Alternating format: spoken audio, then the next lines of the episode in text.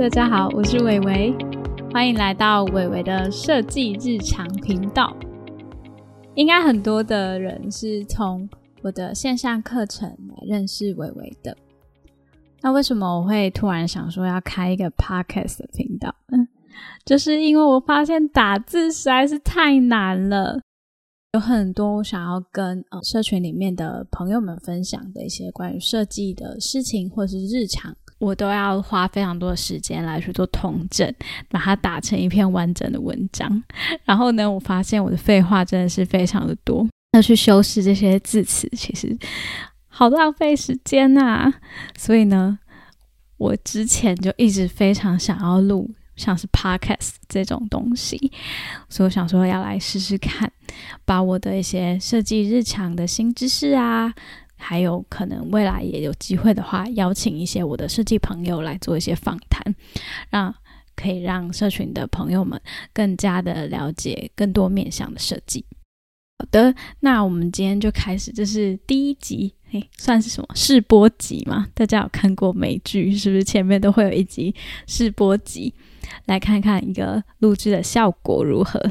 那第一集的内容呢，基本上我就会来做一下自我介绍，让大家认识一下伟伟是什么样子的一个人。其实我现在就是在呃自己在居家工作，然后我会花非常多的时间一边工作一边听 podcast，我很享受那种 podcast 聊天的声音陪伴的感觉。嗯，我的合作的一个公司，他们有建议我说。看我是不是可以去开一些 YouTube 的频道啊，来跟大家聊聊设计知识的东西。但我后来就觉得啊，要本人出现在那个画面面前实在是太令人紧张了，所以呢，我就循序渐进，我们先从声音的部分来和大家认识一下。我也不知道这集会录多久，会不会？我的废话真的太多，然后就聊了非常久呢。希望呢，这个频道的内容可以陪伴大家在呃学习啊，或是通勤的时光，可以一边认识更多设计的知识，然后还有微微陪伴大家一些日常的闲聊，可能也会有一些日常的，比如说我去看展览的一些分享啊，或是我看了哪些漫画，有趣的事情也跟听众们分享，这样子可以把。你们称作为听众吗？会不会太令人紧张？好，那我就开始今天的一个主题。其实呢，就是我在呃十二月，去年二零二二年十二月的时候，有接受到一个电台的访谈。那它主要就是透过在，因为我在好好上面有开设的动画设计的课程，请我上去电台去做一个简单的访谈，聊动画设计的这件事情。但老实说呢，呃，我表现的非常的烂，所以呢，我其实今天就想说，顺便透过就是今天的这个 podcast 的集数，与大家分享说我那天去电台做访谈的一个小心得，然后呢，我们就偷用一下这个访谈他给我的访纲，来让大家认识我，以及认识更多的动态设计。好，那今天就变成我自己来受访我自己。第一个题目呢，他是问说，当初是什么开始学习动画设计？可以分享一下心路历程。那伟伟我本身呢，其实就是小时候的时候就很喜欢动笔画画，接触一些美劳啊、美术的东西啊。到高中的时候呢，我读的就是广告设计科系，然后就一路嗯考统测，然后到。台科大念设计系这样子，啊，我开始接触动画设计啊，其实就是算是学校的一门课程，慢慢的认识 After Effects 这样子的动画设计软体。大学的时候就接触比较多 A E 的软体，然后一直到快大四的时候，我就认识到了，算是因缘际会之下，有朋友介绍，我就开始帮我一个讲师去制作他在线上课程平台的那个募资影片。然后有了这样第一次的经验之后，我就又认识现在配合的这个公司，去制作更多的线上课程募资的一个影片的案例。然后就现在就是以解说型的动画作为主要的一个工作这样子，同时就是也有做，比如说 logo 啊、平面设计，平常会做一些社群平台的美编等等。那目前就是朝着经营这类型的社群为目标。和朋友们一起在线上听这个 podcast，然后也有在社群里面，我的 Line 社群里面去做互动。好，我回答完第一题了。之前到那个电台访问的时候，我真的太紧张了，然后有一些东西都有点词不达意，然后有点像是我主持人在问 A，然后我一直回答一些 B，所以我就觉得非常可惜。透过今天的这个机会，顺便跟大家聊聊，发现我其实还蛮能自言自语的，真是开心。好，我们来到第二个问题来看一下。他问的是说，在接案的过程当中，不止运用设计的能力，还必须要了解客户的需求，将复杂的资讯整理成可以图像化的动画。那好奇用了什么样的技巧，让合作变得更顺畅？其实我觉得问出这个问题，我真的是觉得还蛮厉害的。写这个访纲的人，他真的有感受到我到底是运用设计在制作这个动画，是有透过了这个复杂资讯整理成可图像的动画。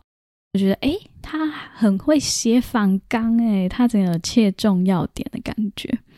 好，我们来回答这个问题，就是其实我觉得在接案做设计到。现在已经大概两三年的时间，会花非常多的时间，其实是在训练自己的沟通能力。这件事情真的还蛮有趣的，就是说，我们到后来不一定是在专精这些如何去操作 AI 的软体啊，或是怎么去操作 A E 的软体，花很多的时间是在训练沟通，如何去说服他人，还有提升自己抓重点的能力。在短短的会议过程当中，就是必须要去训练自己去聆听客户的需求，然后并且呢去剖析客户他真正想要的东西是什么。那其实就是说，如果要问我说有没有运用什么样的方法的话，其实我就可以分享三个小工具给大家。那这个呢，我现在就简单的提，因为其实详细的内容在我的呃动画设计的课程里面有教学到。那这三个小工具呢，其实就是在讨论的最初期会用来认识客户的需求的。第一个呢，它叫做设计需求单。那这个需求单内呢，就会含刮了非常多的问题，从基本的可能是什么时候要矫健啊，制作时程有多长，这样子最简单的时程规划的问题。然后到详细的设计内容，有什么样的文字是我们必须要放在画面之中的？这些呢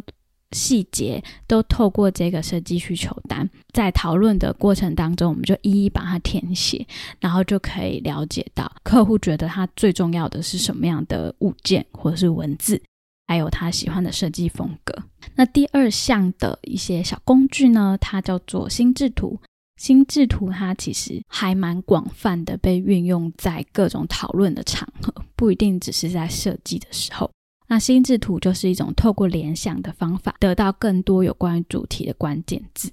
举例来说呢，嗯，我们现在假设想一个跟电视有关的内容好了，那这时候我们如何去操作这个心智图？我们就会在呃一张纸上面写下“电视”这两个字，然后把它圈起来。圈起来之后呢，我们就开始往左右四面八方的去画更多的圆圈，然后这些圆圈里面就是你联想到跟电视有关的东西，例如说电视就会想到影片，就会想到正方形，想到黑色，想到液晶荧幕等等的，然后就这样子凭空的天马行空的一直联想，然后想到很多，比如也可以想一些形容词啊，像是电视就是看电视很好玩。很放松等等，然后我们就把它写下来，接下来就可以串联成像地图这样子，满满的写在纸上。写完之后，我们就收集到这一份心智图，就是这些素材。它接下来就可以帮助我们，不管是在制作动画影片啊，或是制作嗯我们的平面设计，都会用到这些素材的一些元素。那第三个呢，这小工具叫做情绪版。情绪版呢，它其实就是收集很多现有的参考资料，因为有的时候我们跟客户沟通的时候呢，他的脑海之中想到的东西不一定跟你一样。比如说我们现在讲一个红色，那你听到红色这两个字想到的红色，一定跟我想到的是不同种红色。这时候我们就是透过情绪版这种方式来去收集一些现实有的一些完整的参参考资料。比如说卡通的风格，何谓卡通的风格，我们就用参考资料来去定义它。然后呢，就可以慢慢的去形塑我们接下来制作的这个成品。它需要是设定什么样的风格，还有色调，基本上就是常用的几种方法啦。我自己也都在做设计的时候还蛮常用。然后这几种方法就可以呢，更加了解客户他真实的需求啊。有时候客户真的会比较天马行空一点，那他可能会想要很多他其实不需要的东西，呃，会让这些设计的这件事情变得更复杂。但其实就是有一些东西是没有那么必要，那我们就可以透过这些讨论的过程，就把它加加减减啊，可以建议他。新增更多的什么样你觉得更好的东西，然后是排除掉一些其实没有必要的东西，所以我就觉得，呃，其实到后期设计做到后期，就是花很多时间在开会，就是非常多的时间要固定会议，然后来讨论这个设计物它是不是客户他所想要的样子。因为其实设计就是我们在读设计科系的时候，一直会被问到一个问题，就是说。设计它跟艺术有什么样的不同？那其实我我个人啊，我个人的理解的意思就是说，设计这件事情其实是为了别人，应该说为了一个目的。就比如说，我今天接了客户的案子，那我是为了客户而做设计，我需要去达成他的目标，然后来符合他的需求。但是在这些过程当中，我们可以。透过自己的设计能力呢，去加上一些呃你觉得更好的地方，然后去剔除掉一些客户太天马行空的东西。那如果比较呃艺术的话，艺术其实这个东西它就是自我的一个呃转化，就是很多的艺术家他可能会透过自己内在。跟过去的经历来把它转化成一个艺术的作品，不管是雕塑或是油画啊、水彩画等等的方式来做呈现。那这些媒介都只是转化艺术家他本身内在的一个东西。所以，艺术这个东西，我个人的理解来说，就是它会比较是呃给个人比较私人的一个东西。那设计这件事情，设计师在其中扮演角色，其实是为了客户去执行一个制作，然后去达成某一个特定的目标，大概是这种感觉。对，就是很长，很多人会讨论说，哎，设计啊跟艺术，呃，有什么样的差别？所以我才会刚刚前面有讲到说，就是我们会花非常多的时间在理清客户他真实的需求，因为设计师他其实不是为了自己而做，他是为了。某一个目标，要将这个设计物可以达成那个目标来做执行。现在顺便跟大家聊一下何谓设计，何谓艺术，其实是还蛮有趣的。其实我觉得，像我的社群里面很多的朋友，他们其实就是对于动画设计有兴趣。那很多时候，你可能只是呃自己的一些兴趣啊，想要做一些小小的产物，那这时候你就。可以不用考虑那么多，因为这个情况之下，对你来说做动画就是你艺术的一个传播的媒介而已。你是为了你自己而做，那你就可以比较随心所欲一点。但是如果说你是以动画设计或是平面设计为一个职业的导向的时候，可能呢你就必须要。稍微的摆脱自己自我的意识一点，然后去了解客户他所真正需要的东西，再透过不管是平面的图画或是动画来去呈现客户的需求，对吧？这边也是顺便的给想要踏入设计领域的一些朋友们一点有趣的建议。这样好的，那我们继续来使用这个仿纲的题目。第三题呢，他说到的是。在动画设计上，在经验中有没有遇过什么困难或是印象深刻的事情？困难还有印象深刻的事情，就是通常呢会比较让我觉得头痛的，就是主要呢我的工作是将复杂的资讯整理成图像化的插图，然后再用这些插图来制作成动画。那其实我就没有固定配合什么样类型的案主，每一次的案主所提的主题都会有一些不同。然后呢，就会牵扯到很多对方的专业领域的知识，呃，因为我本身做比较多是关于线上课程募资的影片，所以接触到很多讲师他们专业领域的一些专有名词，然后呢，我就要去转化这些复杂的名词，来让很多的新手可以看懂这个老师他实际讲课的内容。所以就是说，很常会接触到各种领域，例如说比较长，可能是一些城市设计，就是 coding 这种领域。光是这个这么常见的领域，就已经让我非常的头痛了。有一些对方领域的东西真的太专业了，真的是没办法。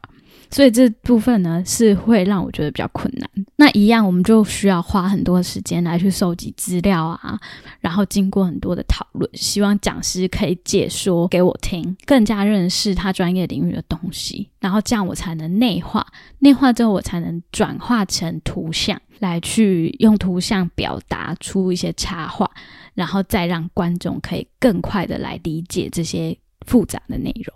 像我就是最常做的就是木子解说的动画，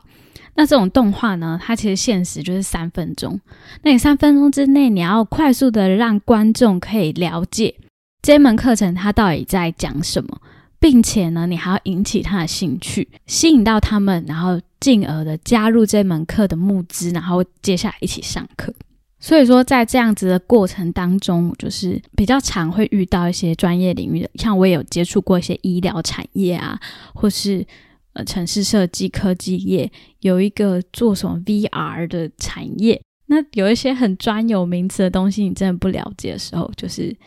尽可能的发问。我觉得大家应该都还蛮友善的，因为你不懂真的是不懂，你只能问。问你的客户，由他专业的角度来去解释这些事情的时候，比较不会搞混，也不会乱做这样子。但这方面其实就是还蛮有趣的，因为你一直接触不同的新科技、新知识，再透过你的设计的呃能力去转化这些东西。对啊，我也会觉得说，哎，我好像了解更多新的知识，真的还假装自己很聪明的感觉，很有趣吧？好，那。我居然录了二十几分钟，我被剪辑，希望我可以把它剪短一点。第一集就这么长，我们直接跳到最后一个问题好了。那时候呢，他的访纲也有最后一个问题，说希望我可以给从事动画设计有兴趣的听众朋友一些建议。那我当初就是写下这些建议还有鼓励的话，第一个呢。就是希望大家可以保持身体健康。现在天气非常寒冷，每天都坐在电脑的前面，真的是需要起来动一动，才不会有一些身体的病痛这样子。还有就是说，第二点想要给大家的建议：学习新的领域的东西或是软体。不管是不是设计，你可能去学 Excel、学 Word，其实我真的没有办法保证你会无痛上手，因为我真的觉得在学习的过程当中，一定会有比较煎熬的过渡期。就像我们以前小时候要长高，也会有一个成长痛。那你今天呢，想要斜杠，想要从本来领域跨展到你不熟悉的领域的时候，真的很难说无痛就入手。所以呢，大家就是要坚持。然后呢，尽可能的去尝试，不要害怕就是被批评。我也其实还蛮鼓励，就是说，因为像我现在经营一个 Line 社群，然后这个小群体呢，大家里面其实是可以更好的去有一些作品的展示啊，然后朋同学们可以互相认识，然后一起就是共同的前进这样子。然后如果觉得很疲累，就是学习一个新的领域很疲累的话。其实就是非常鼓励大家，就是直接不是说不要学了，就是先休息一下，走出户外，然后去看看大自然啊，看看展览啊，看电影，甚至是看漫画、看动画这些东西，其实都会对于呃你的美感的培养有很多的帮助。很多设计的灵感还有美感，其实都是从生活中累积的。你今天走去露营好了，然后你就看到一棵树。说不定你把它拍下来，这棵树很特别。有一天你在画插画的时候，想到说：“哎，我想要一棵树的形状。”这时候我们就把资料调出来，你就可以有独特的一些运用在你的设计作品上面。所以呢，就是说，如果说在学习的过程当中遇到一些困难啊，或是觉得很累，我们就走出去，就是稍微的放过自己一下。走出去户外看看人群，接触一些社会的东西，这些的接触其实都不是说你在耍废，就是你是在累积很多的灵感。这些休闲的过程当中，如果有喜欢看到什么觉得很特别的东西，我们就把它现在手机很方便，我们也可以把它拍照下来，然后建立自己的资料库。未来就是有机会的时候都可以去运用到，然后甚至是你去华交友软体，认识更多的朋友，不同领域的人，在跟他们聊天的过程当中，也可以去吸收很多不同有趣的一些养分。不过就是，嗯，花交软体的时候就不要被骗，这样子 提醒大家一下。好的，最后就是还有一个鼓励，还有建议，就是说，如果呢遇到一个很大型的事件，例如说你觉得动画制作一支动画对你来说负担非常大，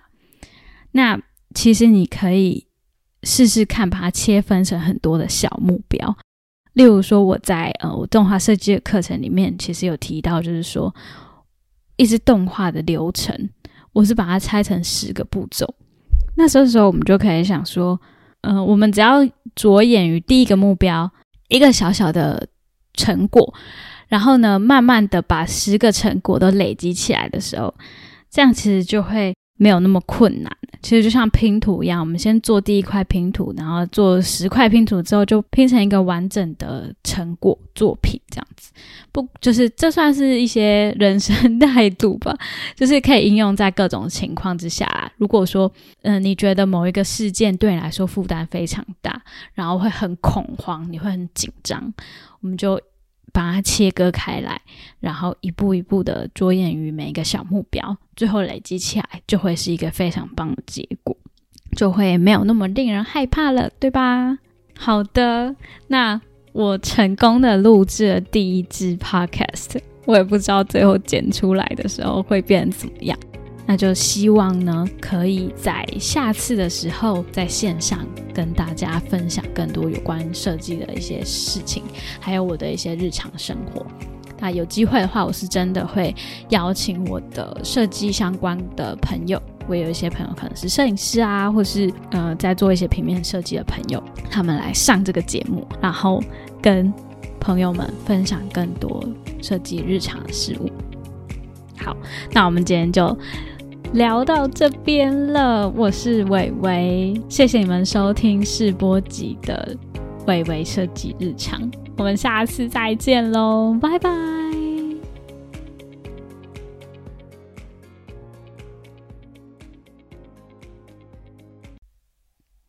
感谢大家的收听，